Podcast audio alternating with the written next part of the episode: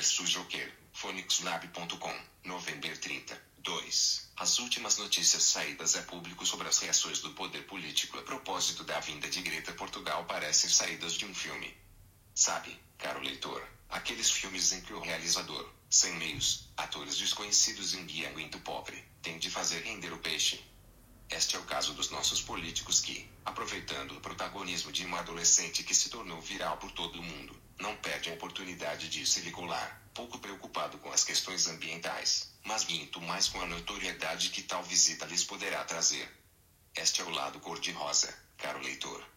Depois, temos o Dark City, o mundo dos oprimidos, maltratados, ignorados, espezinhados, usados e gozados. O mundo que é tão bem retratado no fantástico filme de Todd Phillips, Joker. E você, caro leitor, em que mundo está? O mundo em que os problemas que se vivem atualmente se esfumam, para se brincar ao ativismo, bem patente na carta que o ministro do Ambiente português escreveu à ativista querida Greta, obrigada pelo teu ativismo e largamente alimentado pelos mídia. Ou, o mundo real, o do suor, o da lágrima, o da dor, o do desespero de quem é esquecido, tal como retratado no Joker. Tal como o Joker, face ao mundo em que vivemos, quase duvidamos da nossa própria existência, num sistema cada vez mais falido em que a normalidade é aceitar da normalidade. Afinal, somos todos palhaços. Como diz o Joker. PS.